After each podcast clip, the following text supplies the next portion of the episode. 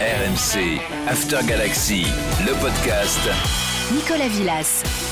After Galaxy, saison 2, épisode 3. Merci d'être avec nous cette semaine encore. Merci de nous suivre, de vous abonner au podcast After Galaxy.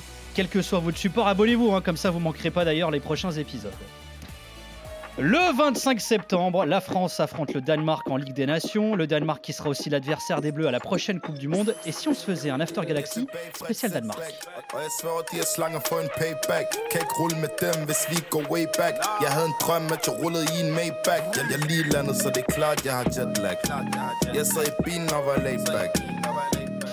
Au son Skid, artiste danois qui habille notamment le jeu FIFA 21 et qui est originaire de Copenhague où l'équipe de France se rendra donc le dimanche 25 septembre et on part en Danemark en compagnie de Frédéric Gernigon, journaliste franco-danois pour BT Sport au Danemark. Salut Frédéric Salut Nico Merci d'être avec nous euh, Fred. Et on est aussi avec Maxime Soulas, défenseur de Sodelinske en D2 euh, danoise. Salut Maxime, merci d'être avec nous.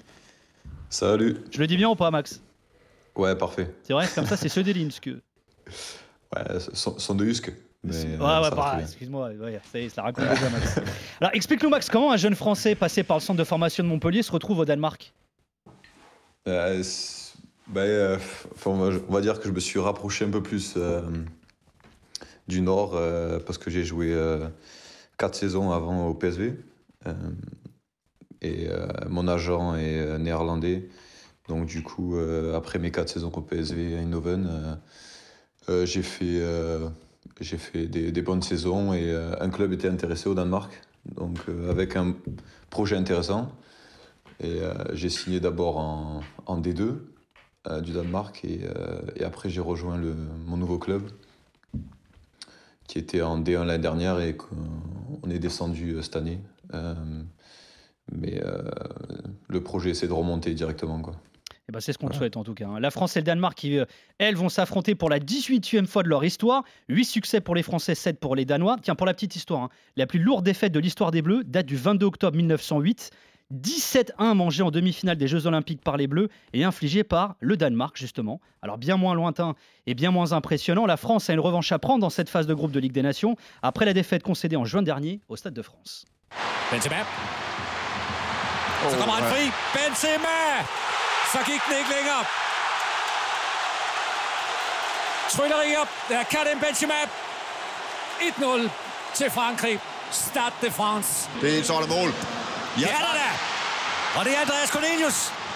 Og så kan de slukke lyset. Kom Cornelius til lignet offside. Spillet får lov at køre videre. Cornelius kører chancen færdig. Forsøger og banker den ind. Og hvad så? Der kommer ikke noget flag. Nej, det gør der ikke, det Der gør der kom ikke, du en 2-1-føring til Danmark. Andreas Cornelius. Et ouais, victoire 2-1 du Danemark avec un doublé d'Andreas Cornelius. Euh, Frédéric, est-ce que ce résultat a surpris euh, au Danemark? Est-ce que cette victoire a été célébrée? Euh, alors je vais te dire surpris oui, mais célébré euh, pas de façon irrationnelle on va dire. Euh, ça a été célébré parce qu'il y a eu une ferveur énorme autour de cette équipe nationale depuis l'Euro de l'année dernière, où donc euh, une histoire à part, euh, où, où Eriksen a eu son malaise et ils ont fini en demi-finale, on va reparler de ça je pense. Ouais. Mais, euh, mais donc c'est surtout en fait une ferveur autour de l'équipe nationale plus qu'autour de la Ligue des Nations qui n'est pas forcément... euh, une compétition qu'on suit d'hyper près ici. Après, il faut dire aussi que d'être dans la Liga de la Ligue des Nations, c'est pas, c'est pas comme ça tous les ans pour le Danemark. Donc on affronte quand même des gros adversaires. Donc je vais te dire oui, surpris, oui, mais, mais bon, ça n'a pas été la folie dans les rues non plus. Quoi. T'as été surpris, Maxime, par euh, ce résultat, toi? Ouais, euh, surpris, oui, bien sûr. Euh, je pense quand même que l'équipe de France, euh, ça reste meilleur que le Danemark, quoi, avec les joueurs et le- la qualité qu'ils ont. Donc, ouais, c'est sûr, ça, ça a surpris, quoi. Tu t'es fait chambrer un peu ou quoi dans le vestiaire? Ouais, ouais, bien sûr, on se fait chambrer, surtout quand, surtout quand on chambre avant le match, quoi. en disant que l'équipe de France peut gagner euh, avec euh, l'équipe B, comme le Danemark. Ouais, t'as fait le kéké et puis derrière, t'as pris euh, le, Ah, le- c'est ça. ouais, le boomerang, quoi. Ouais, T'es on dirait bien, ouais. Ouais, un petit peu, ouais. Euh, dans le sud de la France, on aime bien chambrer, donc. ouais. Mais pas dans le sud du Danemark, t'auras compris. non, c'est ça. Est-ce que, est que, Maxime, il y a un vrai engouement autour du football au Danemark? Ouais, quand même, ça reste, ça reste un des sports les plus pratiqués, je pense. avec le hand, peut-être? Et, euh, Et ça reste, voilà, ça reste beaucoup de personnes regardent le, le foot, surtout parce que le Danemark, ils ont fait des bons résultats récemment, donc c'est sûr que ça regarde beaucoup. Et il y a quand même des grosses équipes comme Copenhague et Bromby qui sont, ils ont une rivalité, donc il y a toujours des derbies chauds et que les personnes et les supporters aiment bien regarder. Frédéric, tu confirmes le foot, c'est le sport numéro un. C'est quoi finalement les sports nationaux au Danemark? Ouais, le foot, c'est sans aucun doute euh, le sport numéro un. Euh, donc, comme je te disais tout à l'heure, surtout avec cette équipe nationale et le, gros engouement qu'il y a depuis l'Euro, euh, on va dire qu'en fait, les, sports nationaux ici, c'est le hand, comme ce que disait Maxime, le cyclisme aussi. En fait, les sports euh, sont aussi surtout portés par les athlètes danois ou des sports où il y a des stars danoises. En ce moment, il y a Holger Rune au tennis, par exemple. Donc, du coup, les gens commencent à s'intéresser au tennis, comme quand il y avait au Wozniacki. La Formule 1, il y a un pilote danois. Euh, le badminton aussi, bon, c'est peut-être moins porté par les, stars, mais c'est un sport qui intéresse beaucoup les gens ici aussi. Donc oui, non, je te dirais que le, foot, c'est le sport numéro un, mais, mais tu as quand même deux, trois autres sports. on a eu un gagnant du Tour cet été. Et euh, il y a par exemple eu des images hallucinantes au Place, qui est la place de l'hôtel de ville, euh, où il y avait des milliers de personnes. Donc, euh, donc ouais, on va dire que c'est le, le, foot, c'est le numéro un, mais mais il y a quand même d'autres sports qui intéressent beaucoup les gens aussi. Ok, donc désormais la prochaine boule qui va être ouverte, c'est un adversaire de l'équipe de France, soit le Danemark, soit l'Allemagne, soit l'Uruguay, soit la Suisse, soit la Croatie. Allez, Jeannot. Ça veut dire qu'on peut avoir des adversaires européens. Hein Et des habitués.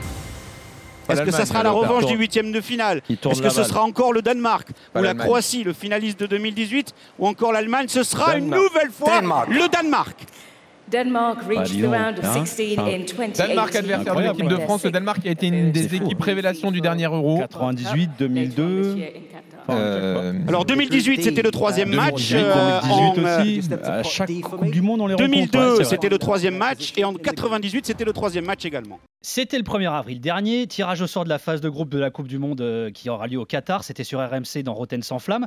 Frédéric, alors on aura Danemark, France, Australie, Tunisie dans le même groupe.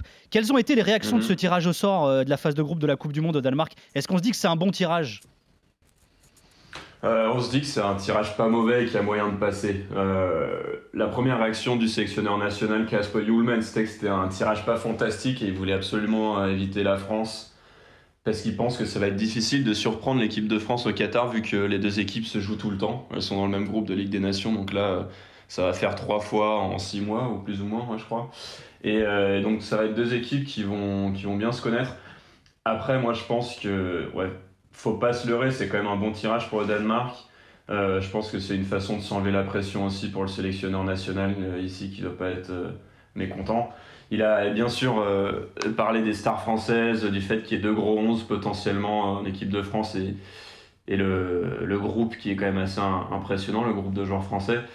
je pense que ça aurait pu être pire pour la France et pour le Danemark.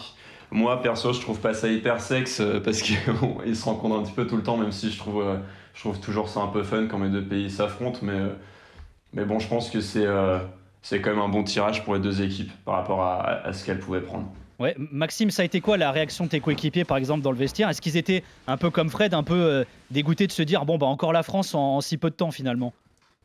Ouais, ouais ils, étaient, un peu dégoûtés, quoi. ils se jouent tout le temps. après ils étaient aussi contents parce que je pense qu'il y a quand même la France et le Danemark qui restent euh, des bonnes équipes. Les deux autres équipes, euh, je pense, ne devraient pas sortir des groupes. Euh, donc je pense pour une deuxième place, ils sont contents aussi pour, pour le tirage. Quoi.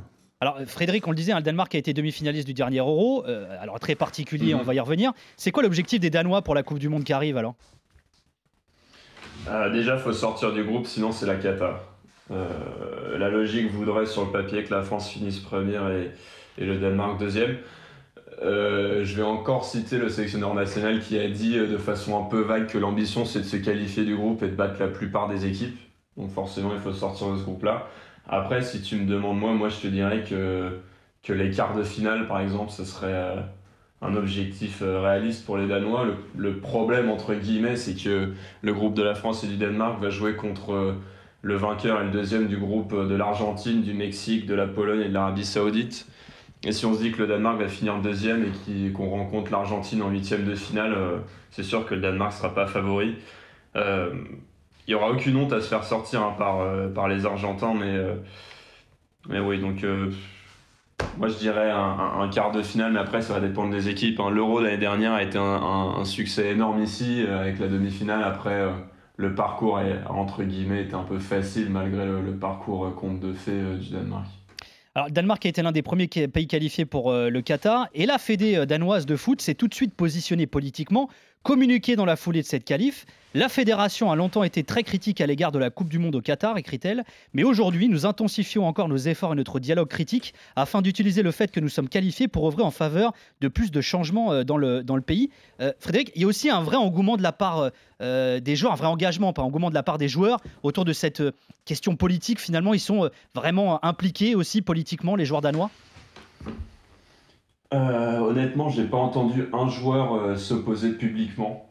Euh, c'est toujours des prises de position un peu vagues, où il se, il se place derrière la fédération.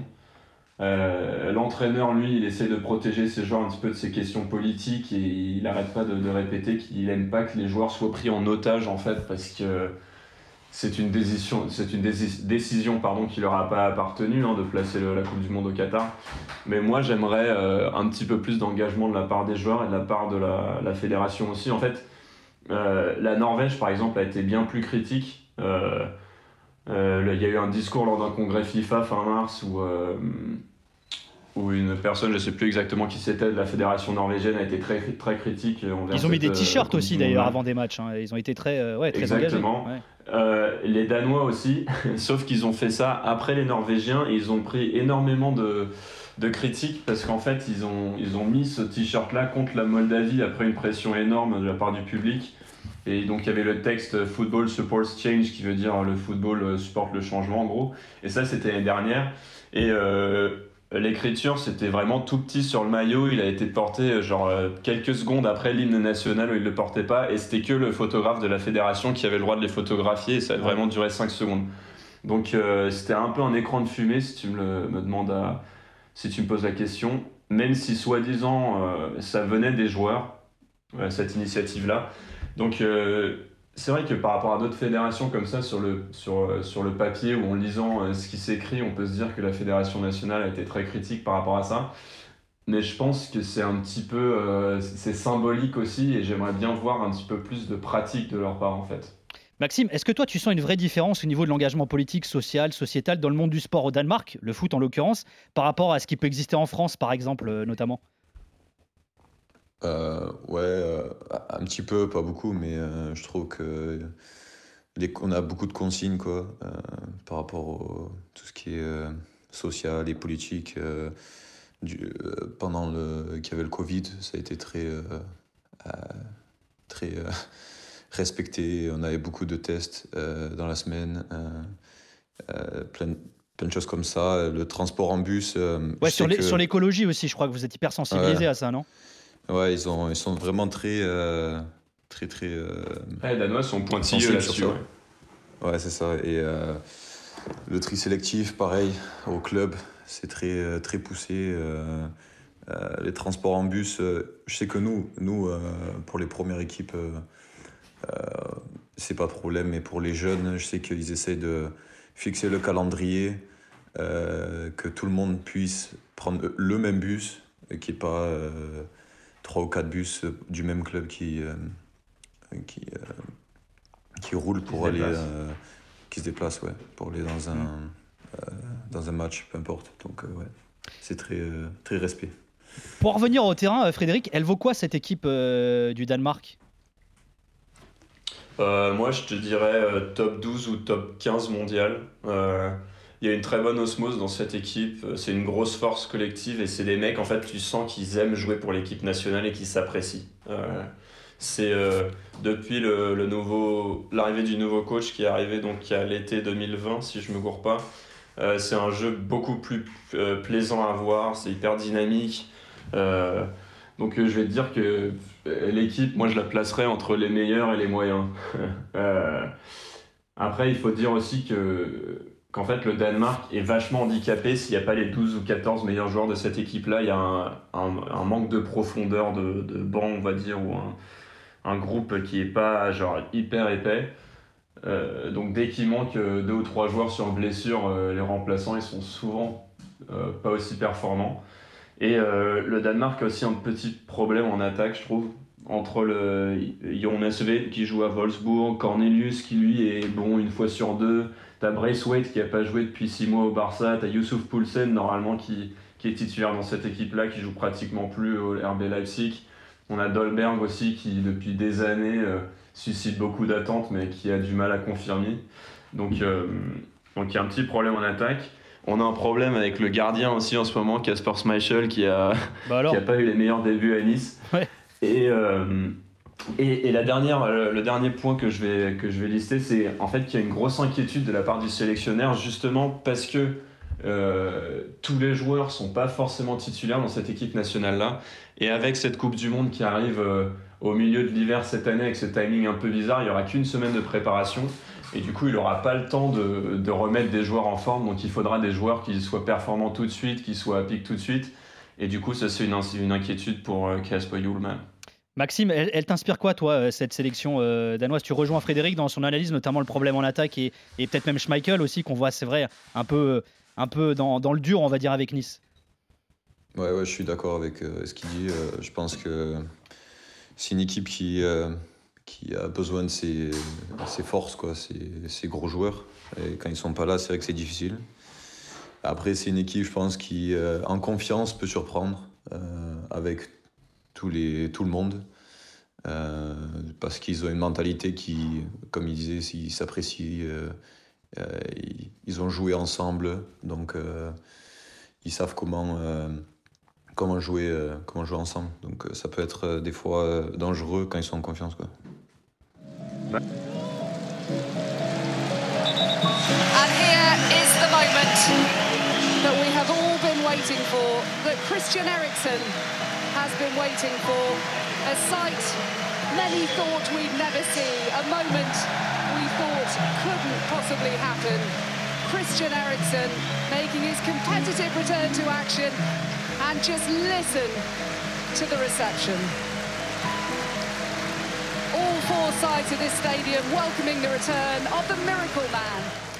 Le retour du miraculé, le 26 février 2022, Christian Eriksen effectuait son comeback sur les terrains. Le alors joueur de Brentford rejouait 7 mois et demi après son malaise cardiaque lors de la demi-finale de l'Euro 2020 face à la Finlande. Alors, tu faisais allusion, euh, Frédéric, euh, depuis le début de ce podcast After Galaxy, mais il, s'est vraiment passé quelque chose ce jour-là euh, au Danemark, hein, Frédéric? Ah ben c'était, c'était un drame national. C'était une compétition que les Danois attendaient depuis super longtemps parce que c'était euh, trois matchs à domicile pour les Danois dans la phase de groupe. Jamais un, un match de compétition nationale comme ça euh, s'était déroulé au Danemark de une. De deux, la compétition a été, euh, a été repoussée d'un an. De trois, c'était après le, les années Covid, donc tout le monde avait hâte de retourner au stade, de retrouver un petit peu cette joie de, joie de vivre. Et de quatre, c'était vraiment enfin, le, le, cauchemar euh, extrême, quoi, le cauchemar absolu. C'était le joueur, la star tourne la star, la plaque tournante, le numéro 10 euh, de cette équipe-là qui s'effondre euh, au bout de 42 ou 43 minutes, je crois, lors du premier match en plus. C'est un, c'est un jour dont tous les Danois se rappelleront et, j'ai vu plusieurs personnes en pleurs ce jour-là. Moi, je travaillais pas ce jour-là, mais j'ai des collègues qui couvraient la rencontre qui étaient mais genre sous le choc. C'était non, c'était une journée assez incroyable, insensé, euh, dont tout le monde se rappellera ici. Euh, Maxime, il y a une vraie Eriksen mania euh, au Danemark, c'est vraiment la grande star du, alors du foot, peut-être même au-delà du foot. Hein. Ouais, je pense au, départ, c'était une star parce qu'il c'est un, un, bon joueur que tu vois sur le terrain, qui joue bien, qu'il est là, qui qui a une bonne qualité, euh, qui, il est, c'est, élégant quand il joue. Euh, mais après le malaise, ça a été encore plus, je pense, parce que même les supporters euh, rivaux d'autres clubs se sont, se sont, ont été ensemble. ça a été vraiment, ça a rapproché tous les Danois. Et du coup, maintenant, il est encore plus la star, je pense, après ce qui s'est passé. Alors Eriksen qui depuis a rejoint Manchester United, c'est le meilleur buteur du Danemark en activité. Est-ce que Frédéric, sportivement parlant, c'est le joueur dont la France va devoir se méfier? Il y en a plusieurs, mais oui, c'est quand même le joueur le plus important. il, marque un petit peu moins de buts sous Casper Hjulman, le nouveau sélectionneur, mais c'est vrai que ça reste la plaque tournante. moi, j'étais au stade euh, contre les Pays-Bas au printemps et contre la Serbie, qui étaient donc ses deux premiers matchs après le, après le malaise euh, avec l'équipe nationale. Et euh, on l'a vu rentrer à la mi-temps contre les Pays-Bas, il a changé le jeu tout de suite, il a marqué au bout de 45 secondes, je crois. Donc c'est vrai qu'avec lui, tout devient plus fluide, c'est le plus gros talent de cette équipe-là, le talent le plus naturel, le plus pur, on va dire. Et donc il a, il a vraiment rapidement refait une différence euh, en équipe nationale après ses problèmes de cœur. Et ça, ça a impressionné tout le monde parce qu'on attendait quand même euh, un petit peu euh, de voir comment ça allait se passer. Les gens avaient des réserves aussi sur son niveau parce que tu sais jamais dans quel état de, de forme un joueur va être après s'être effondré sur un terrain et avoir frôlé la mort de cette façon-là.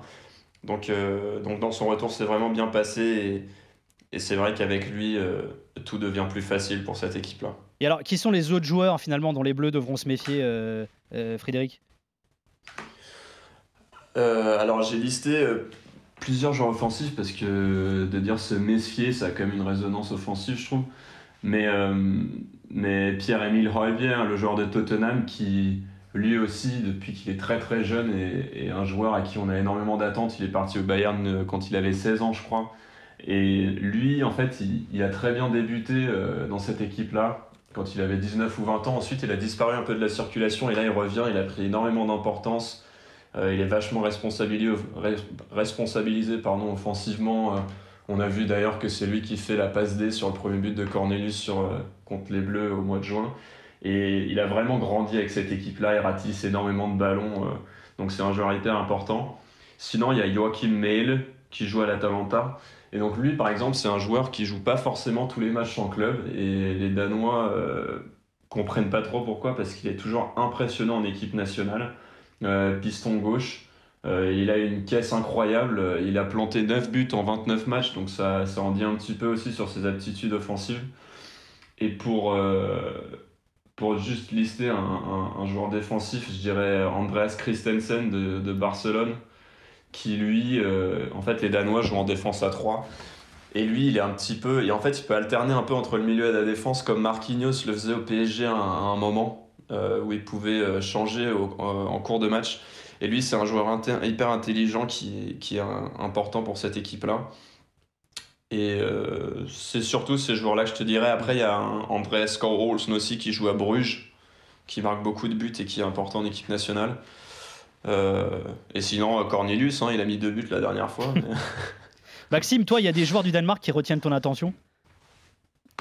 Ouais, je pense euh, Heuberg et, et, c'est vrai qu'ils commencent à, à être euh, beaucoup très importants pour le Danemark. Euh, en club, c'est vraiment euh, compté. Je pense qu'il a vraiment besoin de lui au milieu de terrain. parce que je trouve qu'il donne un bon équilibre à l'équipe au Danemark et aussi à Tottenham. Donc, ouais, je pense que ces deux joueurs sont très importants pour le Danemark, donc il faut, faut se méfier.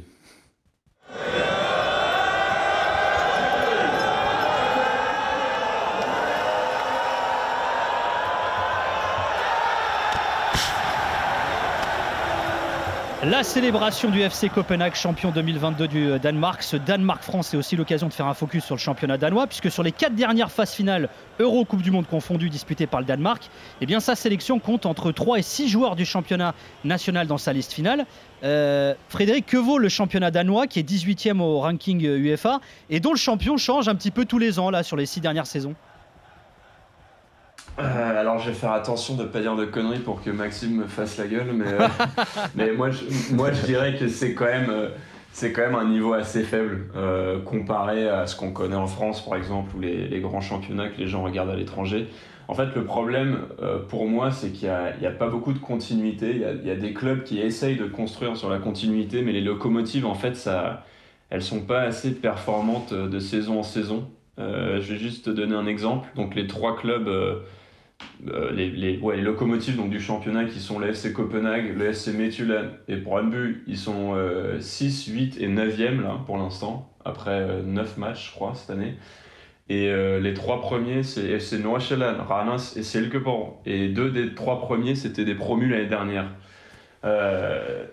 donc en fait, ça, il y a un problème de continuité d'après moi. S'il y avait des locomotives qui, tous les ans, étaient vraiment à un niveau euh, euh, plus ou moins stable ou un, bon niveau, en fait, je pense que ça, ça aiderait le championnat danois. Après, c'est sûr qu'il y a un manque de moyens aussi par rapport à des plus gros championnats. Il y a un modèle basé sur la revente dans tous les clubs. Euh, même s'il faut quand même dire que ces années-ci, il y, a des bons talents qui sortent. Il y a par exemple Kamaldin Souleymana qui est parti à Rennes l'année dernière pour 15 millions d'euros, ce qui est quand même une belle vente pour un club danois. T'as un mec comme Kudus aussi qui est à l'Ajax qui est parti pour beaucoup d'argent. Le Metuland, ils viennent de vendre un mec 10 millions d'euros qui s'appelle Onyedika à Bruges. Donc euh, il y a quand même des, des, bons talents qui partent euh, pour pas mal d'argent en ce moment. Mais, euh, mais ouais, pour moi, il y a un manque de moyens et il y a un manque de, de stabilité chez les clubs qui sont censés être les meilleurs du championnat. Maxime, tu es passé par la France, par les Pays-Bas également. Comment tu définirais, définirais le niveau du, du football danois? Ouais, je, pense que ça reste euh, plus faible que les autres championnats. Euh, après, je pense que c'est un, un championnat de transition pour les jeunes joueurs. Je pense que c'est bien quand, euh, quand tu commences ta carrière de jouer beaucoup de, beaucoup de matchs là-bas. ça reste un style très, très à l'anglaise, un peu porté vers l'avant. quand je compare avec euh, le Pays-Bas où c'est vraiment euh, jouer au foot, quoi. Euh, vraiment jouer tout le temps au ballon, jamais dégager. Le, championnat danois, ça reste très jouer direct vers l'avant et pas avoir ces temps de, de, transition où tu gardes le ballon, non, j'irai direct de l'avant et jamais s'arrêter quoi. Et beaucoup de pressing. Donc je pense oui pour des jeunes joueurs, c'est, ça reste un bon, un bon niveau pour commencer. Quoi. Et, toi, en tant que défenseur, justement, tu kiffes ça ou tu préférais finalement le jeu, euh, je sais pas, plus propre, entre guillemets, euh, qu'il y avait aux Pays-Bas, par exemple?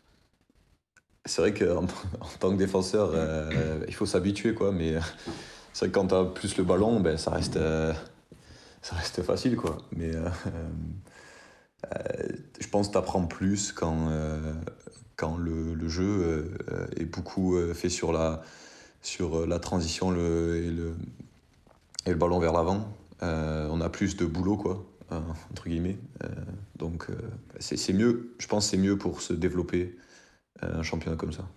Alors, parmi les équipes du coup, tu as plus de bourrin à côté de toi aussi, là, Max. ouais. C'est ce que tu dis entre les lignes. Pas de bourrin, mais. Comment on dit bourrin en danois? De toute façon, vas-y, on va pas les balancer. Hein, donc, ah, là, je sais pas, je sais pas comment on dit bourrin en danois. Putain, bourrin, c'est chaud. c'est intraductible. Alors, parmi les équipes danoises qui méritent un focus, d'ailleurs, c'est peut-être une idée d'un prochain podcast After Galaxy. Euh, Frédéric, il y a le FC Nordjylland, justement. Ouais, et juste pour l'anecdote, avant que, que je parle de ça, euh, d'ailleurs, il a fait un passage au Danemark. Euh, c'est vrai. Il y a un an et demi où il a fait, euh, il a fait 8 matchs, on, dans 11 matchs à Vejle où il a mis 3 buts et 2 passes D, je l'ai sous les yeux là. Donc, ça, c'est, on n'en voit pas beaucoup quand même des joueurs de Ligue 1 comme ça qui viennent en prêt au Danemark, mais, mais ça se fait. Vrai. Donc bref, oui, non, euh, le Noachelen, ce c'est un club assez spécial ici en fait qui travaille avec euh, une académie au Ghana qui s'appelle Right to Dream euh, et qui a une académie ici aussi. Et en fait, ils ont la moyenne d'âge la plus jeune des championnats en Europe. En tout cas, il y a, y a j'ai vérifié les, stats et j'ai trouvé des stats au, mois de décembre où c'était l'équipe la plus jeune. Et, à ce moment-là, la moyenne d'âge été de 22 ans et 6 mois. Et là, elle est encore moins cette année. Là, euh, l'effectif, il a une moyenne d'âge de moins de 21 ans. Et euh, en fait, là, en ce moment, ils sont premiers. C'est un, un, football plaisant aussi. Et en fait, leur, euh, le concept, c'est de, de, pratiquer un football où ils veulent pas mettre de pression aux jeunes. Euh, ils vont sûrement pas gagner le championnat, je pense, mais ils jouent très bien en ce moment. Et chaque année, ils réussissent à se maintenir. Et la philosophie, c'est de euh, de développer leurs jeunes joueurs, etc. Et franchement, ça leur réussit pas mal. Euh, Michael Essien, pour l'anecdote, travaille là-bas. Il travaille dans un espèce de job où il est euh, un coach de transition entre l'équipe et entre les joueurs et le, les entraîneurs, pardon. Et du coup, c'est un club assez intéressant qui sort du lot, qui vaut le détour parce que c'est quand même une façon vachement différente de voir le foot. Et pour l'instant, ça leur réussit assez bien. Ils arrivent à vendre des joueurs assez chers et, et quand même à continuer à un niveau qui est pas mal. Alors, il y a deux ans, hein, le FC Copenhague avait atteint les quarts de finale euh, d'Europa League. La meilleure perf européenne d'un club danois, c'est une demi-finale de C3.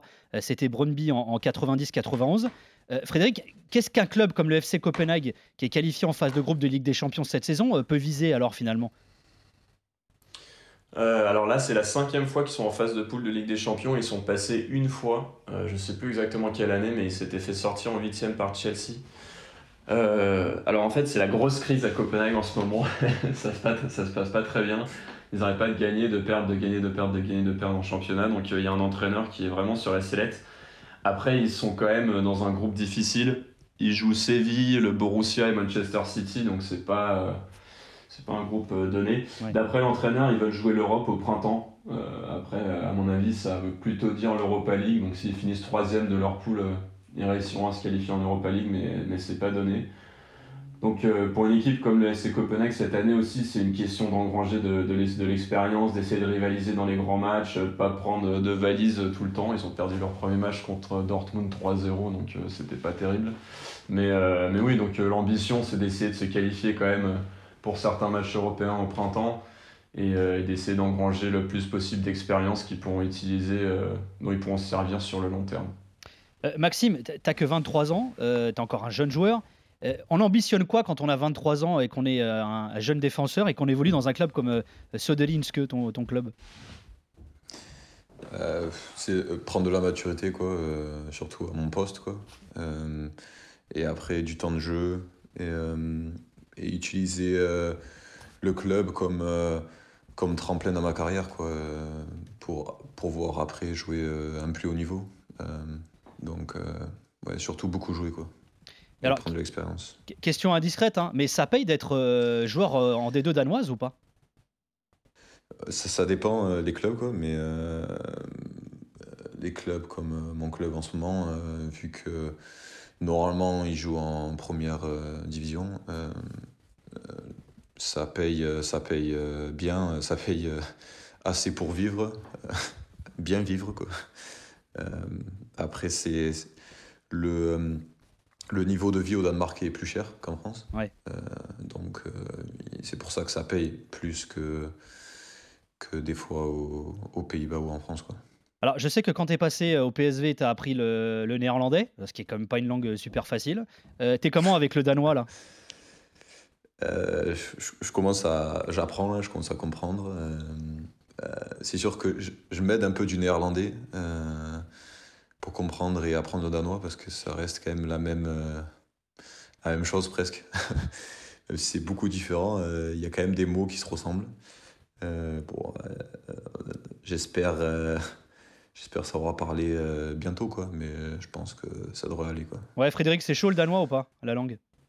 Bah ouais, c'est chaud. Après, j'imagine que, que le néerlandais, ça va bien aider Maxime quand même. C'est vrai que c'est une langue qui ressemble pas à grand chose d'autre euh, pour euh, les latins. Donc, euh, et ah surtout bah, que t'as que 5,5 millions de personnes ou un peu plus qui parlent la langue, donc c'est pas forcément, c'est pas forcément la langue sur laquelle tu vas te jeter direct en tant que non-danois. Tu fais comment, Maxime Tu regardes des séries? Je sais qu'il y a une série Netflix là, Borgen, là, Morgan, là, qui est pas mal du tout d'ailleurs. Ouais. ouais. Je sais pas si tu regardes ça pour t'aider. Je, regarde je regarde des séries. Euh, après, j'utilise euh, des, des, applications euh,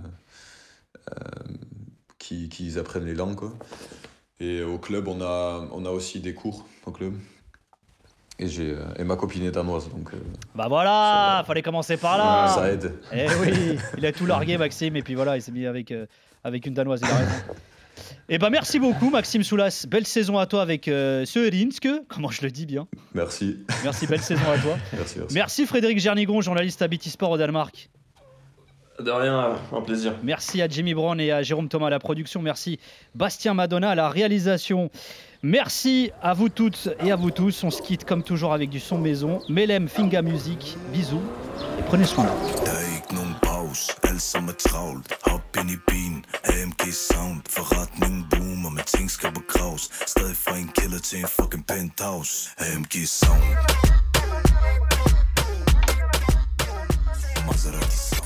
RMC After Galaxy, le podcast. Nicolas Villas.